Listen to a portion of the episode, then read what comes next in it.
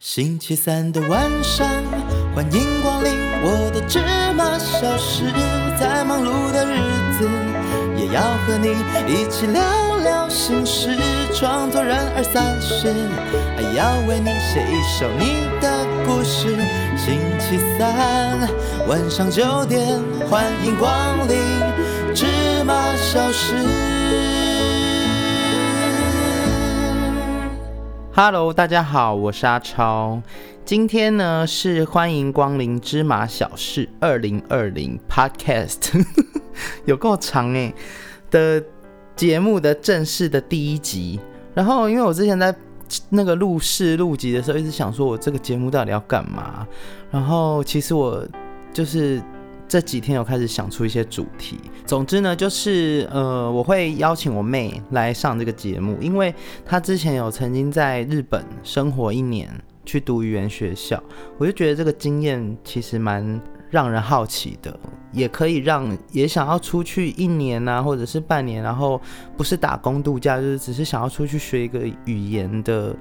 的朋友可能可以参考一下我妹的经验，因为她就是扎扎实实去了一年，然后这一年当中她做过蛮多事情的。我觉得她虽然她最后她考试日文没有考得很好，但是她已就是待了一年之后，我发现她已经可以用日文聊天了。这个我是觉得她这是一个很大的收获。那个我到时候跟她聊的时候再跟大家分享好了。对，就除了学语言以外，她也利用在日本的时间去了很多的城市。然后他甚至还有打工的经验，虽然很短暂，但是我觉得那个经验很特别，所以之后我会好好的邀请我妹，然后来跟大家分享一下她在日本生活。但是呢，今天这一集是第一集嘛，我想说，那我还是因为初次来到贵宝地，就是来到 podcast 的这个领域，我想还是来跟大家自我介绍一下好了。我呢。本身呢是一位音乐创作人，那其实我从高中开始就一直在写歌，然后就写写写写写，然后也很喜欢比赛，很喜欢表演唱歌这样子，然后就一直比到大学，然后大三去参加了正大金选奖，然后不小心得了冠军，对，但是得了冠军之后，其实也。也没有什么特别立即得到什么好处，但是因为他正大金选奖的关系，让我觉得我可以做跟音乐创作、流行音乐相关的产业，所以就一直到了现在。那在毕业之后，其实我那个时候加入了一个公司，叫做喜国娱乐，是一个不是很大间的小小的音乐制作公司。然后我在喜国娱乐这段期间，其实发表了蛮多作品的。我个人在回想人生当中这一段在西国娱乐的经历，其实我会觉得很感恩，因为虽然我们公司不是很大，就是资源没有很丰富，但是其实嗯，公司都非常的善待我们这些创作人、音乐人，就给我们很多的空间。那也在这这七年，诶，六年还七年，反正我在喜国就待了六六七年这样子，然后我一直都有发表新的作品，对。然后，所以也让我累积了一些一些过程吧，对啊，比如说像是好人呐、芝麻啊、未完歌啊这些，对我自己而言很重要的一些作品，都是这段时间、这段期间所创作出来的。我觉得人生的经历就是都很有趣啦。也许在每个当下，你会遇到很多不同的困难，或者是你会觉得。总是在羡慕别人，或者是为什么其他人可以怎么样，然后自己不能怎么样。但是之后回头看，其实你拥有的也很多。其实这些东西都是过了，或者是长大之后才会回头看，才会去发现的。对，这我想这也是一种成长，一种成熟吧。好，话题突然间就来到了这么的严肃，让我们先休息一下。芝麻小事。工商服务时间来了，配乐做太长。是的，我们这个节目也是有工商时间，因为本人也是有时候会做一些表演。或者是哎，我干嘛喉咙那么哑？或者是有谁有什么夜配，欢迎来找我。现在大家听到的背景音乐是我最近的新创作的 demo。然后呢，我在这个月，也就是六月十九号的晚上八点，在公馆，是公馆哦，不是西门，公馆的小河岸。这是我第一次，就是大概是二零零九还是二零零八第一次办个人专场的地方，又加上今年因为肺炎的关系，所以就之前好几个月，大概是半年的时间，很多的演出都延档或者是取消，包括这些场馆都都没办法顺利的营业跟开张，然后所以我就想说，台湾疫情已经比较减缓的这个时候。办一个聚会，然后让大家出来透透气，听我唱歌，然后我也可以跟大家分享一下我的新创作。所以呢，时间是六月十九号晚上八点，在公馆小河岸。我真的很怀念这个地方，因为它几年前有重新改装一次，但那之后我就再也没有去演出过。所以非常欢迎大家六月十九号晚上八点。来公馆小河岸听我唱歌。如果那天我们能够相聚，我们到时候见。我们可以相聚了。好，总之呢，我跟喜国娱乐是一直合作到合约期满嘛，然后之后我就开始有做一些剧场的工作，比如说跟非常林奕华有合作。嗯，两个戏，一个是《梁祝的继承者们》，听说这个戏明年还会有可能继续来回来台湾演出，但是还不是很确定。希望可以再把这个戏带回来。如今他已经六年了，如果明年的话就是七年了，真的是一个长寿剧。然后还有另外一个没有在台湾演出的《机场无真爱》，这就是我跟非常林奕华的这个剧团的。两个合作，那希望未来还有继续的合作下去的经验，因为我觉得我真的很幸运，因为很多很多创作人或者甚至是很多演员，他们其实很难得会有机会跟着一个剧团，然后演一个戏，然后到很多很多地方，因为这个戏啊，《梁祝的继承者们》，其实我们在中国大陆巡回了两轮，然后每一轮都是六个城市。然后这六个城市，呃，当然两次有重叠一些城市，但是也有大概两三个城市是是没有重叠的。所以其实为了因为这个戏，我去过超过十个城市吧，应该有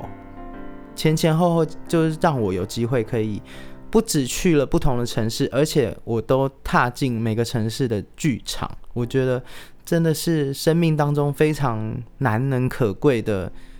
历程呢。而且，尤其是像我这种，其实我不算是完全的剧场人，还可以这样子跟着一般那么棒的演员，然后那么好的剧团一起受到很大的照顾，然后踏遍了很多大舞台，我真的觉得这个经历蛮蛮酷的。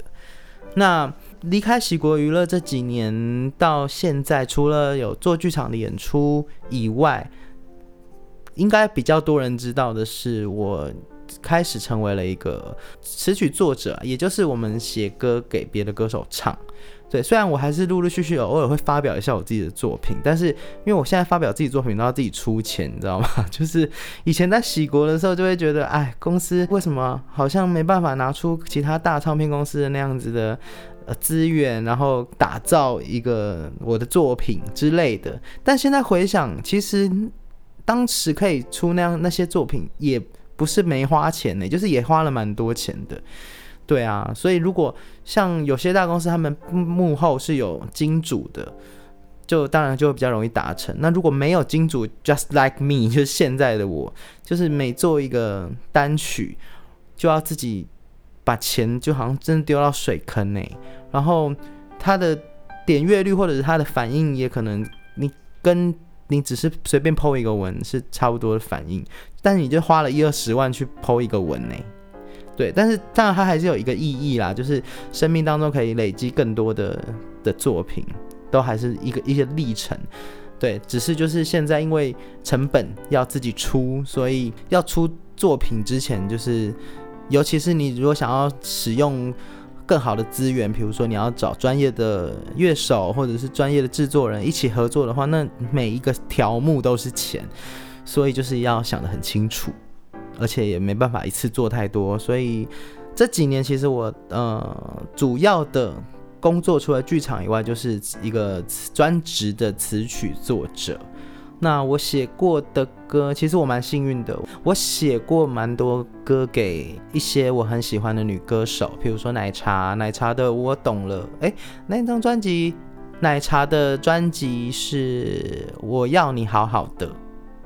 我想让你好好的，应该是我要你好好的里面的我懂了，还有在宇宙流浪，那是我最先发表的两首为其他歌手写的作品，然后之后陆陆续续的有郭靖啊，郭靖的也有两首，一首是别惹哭我，另外一首是分开不是谁不好，然后就是彭佳慧，我要这样一一细数吗？好，彭佳慧的我想念我自己，我我还是选几个好像比较。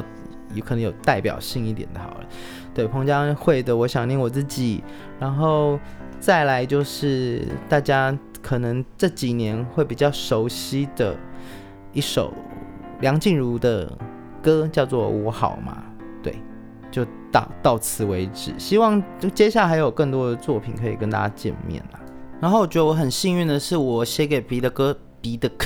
我觉得我蛮幸运，就是我写给别的歌手的歌，有很大部分都有拍成 MV。简单的说，就是有被挑选为主打歌。所以呢，这些作品大家可以其实可以上网去查，都应该都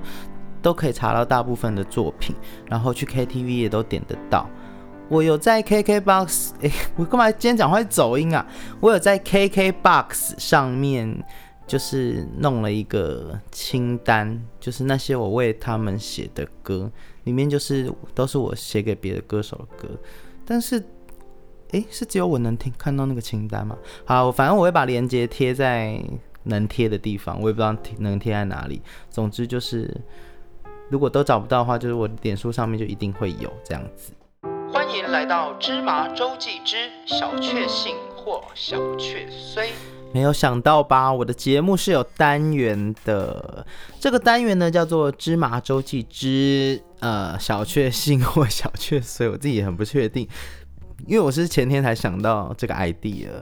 总之呢，其实就是因为这个节目是有每个礼拜都会更新嘛，所以我就想说，那那每个礼拜一我就可以在我已经剪好的节目的里面穿插一个这个单元，就是比较有时效性的。然后呢，就是分享一下自己这个礼拜发生的幸运的事情或者是随事。但其实仔细想一想，我的生活非常乏善可陈呢。我就是每天都待在工作室里面，然后。剪这些东西啊，然后做影片啊，然后就是偶尔出去跟朋友出去喝喝酒啊，就这样，大概这样而已。我也不知道我到底会讲出什么，但是呢，这是一个开放互动的单元，所以呢，大家赶快去加我的 IG，搜寻 A C H A U Studio 阿超 Studio。因为我本来想说要不要取什么 Sesame 什么 Studio，好像有点太复杂。然后我也不知道中文欢迎光临芝麻小事搜寻搜不搜寻得到。反正呢，你就是可以透过我的各大平台，因为我我现代人真的有好多平台哦。而且因为我做蛮多事情，有时候放什么创作音乐，然后又录 Podcast 这种节目，然后我还有 YouTube 频道。反正呢，请大家私讯给我，然后我之后会统整一个平台。但我希望大家目前可以以全新的那个芝麻小事，欢迎光临芝麻小事的 IG 为主，就是用私讯的方式告诉我你这个礼拜发生了什么衰事，或者是发生什么幸运的事情。你不用全部都讲，你就是选一样你觉得印象深刻的，然后呢，我就会在节目上面念出来。而且我觉得，因为现在这个单元才刚开，就是这个节目才刚开始进行，一定会很少人留言给我。所以现在你只要，就是现在你如果就是私讯给我讲这些东西，被念出来的几率就会非常大，或许就是百分之百吧。好，然后呢，我还很用心哦，我还做了音效，就是如果我非常认同你这礼拜的小确幸的话，你就会听到这个。是不是就代表我非常认同你的幸运，就是非常羡慕你，然后也很开心跟我们分享你的喜悦。但是呢，如果你这礼拜真的发生了非常衰的事情，但是我觉得那个衰你可能要有一点，就是还是有一点程度上的差别。你不要讲太沉重的衰，好不好？就是就不要讲说什么被倒债啊，二十万啊，或者是什么考试。落榜啊，就是考考试只考六十分就算。如果你已经考到那种落榜的话，我觉得会不会好像有点太沉重？我也不好意思，就 是就是聊这样子，因为我本身就是蛮俗辣的，就不想要在你伤口上面撒盐。反正就是边走边看喽，看大家给我什么回馈。但我可以先分享一下我这礼拜发生的小确碎，因为我现在其实真的很少离开我的工作室。而且我就算去运动，我们我去运动的健身房也只要骑车五分钟就会到，而且一样没有离开三重，我就是一个三重的音呐。顶多就是周末去一下，就是有开有去台北市的一些酒吧喝酒，就这样这样子而已。然后呢，就是昨天好不容易我的一些国中同学，因为我跟我国中同学他们很好，然后他们就我们就一起，而且我们都住在三重哦，我们就想要约去台北吃那个剧。北海道昆布锅，因为我本身真的太热爱它的滋养锅了，就它那个汤头很好，我每次都会舍不得放肉，然后前面就在喝了两锅汤。我知道减肥不能喝汤，但是我就是很爱喝汤。好，反正我们就是整群人都大部分都住在三重嘛，然后我其中一个好朋友 Alice，她就是决定要就是坐计程车，然后顺便来我工作室车我，一起把我载到就是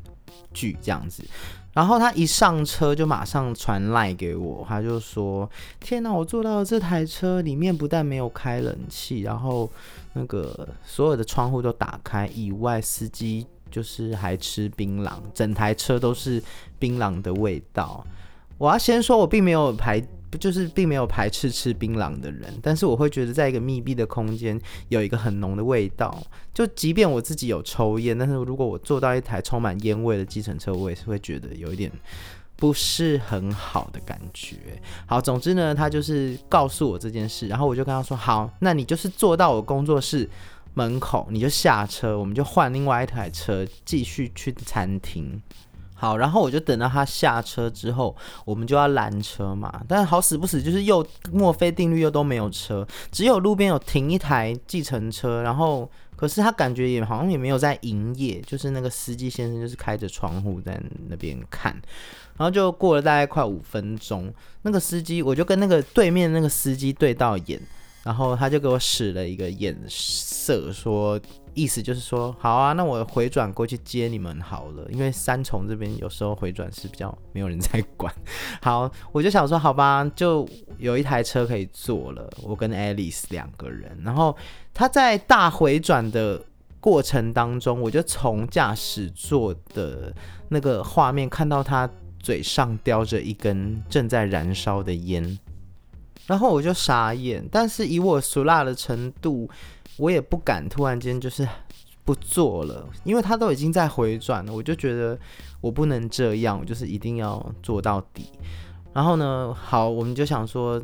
就算了吧，就是大概只有十分钟的车程，我们就上车了。然后上车之后，我就马上把我那个背包里面口罩戴起来，然后也给了 Alice。然后大家听到这边，你想说也太还好了吧，根本就不衰啊，就是很正常，就是有一点小衰而已。我跟你讲，重点在后面，就是我们两个上车之后啊，我们就开始在划手机聊天。然后过了大概三分钟吧，然后那个 Alice 她就用她的手肘顶我的身体，就是好像跟我使使一下，就是叫我一下。然后他就用眼神提醒我，叫我看看四周，然后我才惊觉，天哪，车子根本就没有开，诶，就车子继续停在原地，诶，然后我就傻眼，我想说，又不是红灯，就是。以那个停的时间是已经换过很多轮的红绿灯了，就是又红又绿又红绿，应该已经过了很多轮了。然后我就傻眼，我就马上就是把头凑到前面去，然后因为我又有点怕那个司机，就也不敢就是质疑他，我就说：“哎，司机先生，我就这样停在这边。”然后他就说：“哦，我在等我老婆啦。” 我们两个真是彻底的大傻眼，然后就是想说：“哎。”什么等老婆。然后呢，大概过了三十秒，就有一个中年的女子从从一个 Seven Eleven 走出来，我想她就是去尿尿。然后于是我们就是以一个家庭出游的方式行驶到剧。然后整个车上都是烟味，因为刚抽完烟，那个烟味是很新鲜的，非常的刺鼻的烟味，所以反正我就是整个晚上都在就是责怪 Alice，因为我觉得他就是一个塞狼，就是一个带赛者，才会让，因为他自己坐到两台都很糟糕，但是我就是因为被他害，所以第二台就是跟他坐上同一台，我才会这么衰。大家觉得这件事情可以称得上是小确衰吗？我觉得我可以稍微定义一下什么叫小确衰，因为衰有很多种形式。那小确衰呢，它就是它其实不会影响我们太多，但是它又是真的纯粹的很衰。就是你明明可以搭到干干净净的啊，然后弄得很清洁的，也不会有异味的计程车，但是偏偏的这个 moment 你就是搭到这种计程车。就是非常确定的衰，所以它就叫小确衰。如果称得上是小确衰的话，你就会听到这个音效，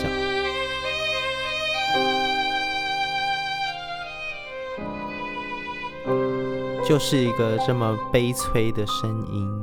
但我觉得我好像做的有点太优雅了，就是反正。就刚开始嘛，大家就是先习惯一下。等我之后比较上手，说不定我会做出更精彩的音效。那重点是我也很有诚意，这些音效是我自己做的，好吗？总之呢，就是欢迎大家可以就是无时无刻都可以去我的 IG A C H A U S T U D I O 阿超 Studio 私讯给我，告诉我你这个礼拜发生了什么。小确幸的事情，或者是小确碎的事情，但坦白说，我比较想听到小确碎，但是也不要太沉重，因为我我怕我承受不起。好，没想到这个单元我就是这样子介绍了十分钟，诶，其实节目还有一段哦，我们现在赶快继续听下去我的自我介绍吧。好，不知不觉也这样子就说了快要十分钟，我真的是微惊贼呢。好啦，第一集呢就是简单的自我介绍一下，然后对，就是，但是我这几年开始，除了有自己写歌啊，或者是做一些剧场，因为其实我就是一个自由工作者嘛，所以我其实也可以花时间在我想要经营的平台上面，比如说 YouTube 啊，就是想要专心的弄一些影片，然后其实我觉得开始自己在剪影片之后。你会发现，虽然有时候还是会觉得为什么都没有人要看我的影片，但是你自己再回去看自己剪好的影片，会发现你其实在为自己记录人生呢。所以我觉得也还蛮不错的，就是它同时可以达到经营一个平台，然后也可以达到记录自己人生的一个效果。对，所以就开始觉得。有趣就慢慢继续做，包括 podcast 也是一样，就是觉得蛮有趣的，所以就来试试看。反正我家器材什么都有了，我就是变成对着麦克风说一些话，然后把它剪成一集节目。好的，那么第一集自我介绍就差不多到此为止了。如果没有意外的话，这个节目应该是每个礼拜三会更新，然后同时我也会把音档。就是放到 YouTube 上面，就是让大家这些平台，这我看又客家腔，这些平台可以都可以听得到这个节目。然后呢，下一集应该就是会访问到我的妹妹超妹，来分享她一年的东京生活。那我们就下礼拜见喽，拜拜。星期三的晚上，欢迎光临我的芝麻小室，在忙碌的日子。也要和你一起聊聊心事，创作人二三十，还要为你写一首你的故事。星期三晚上九点，欢迎光临芝麻小事。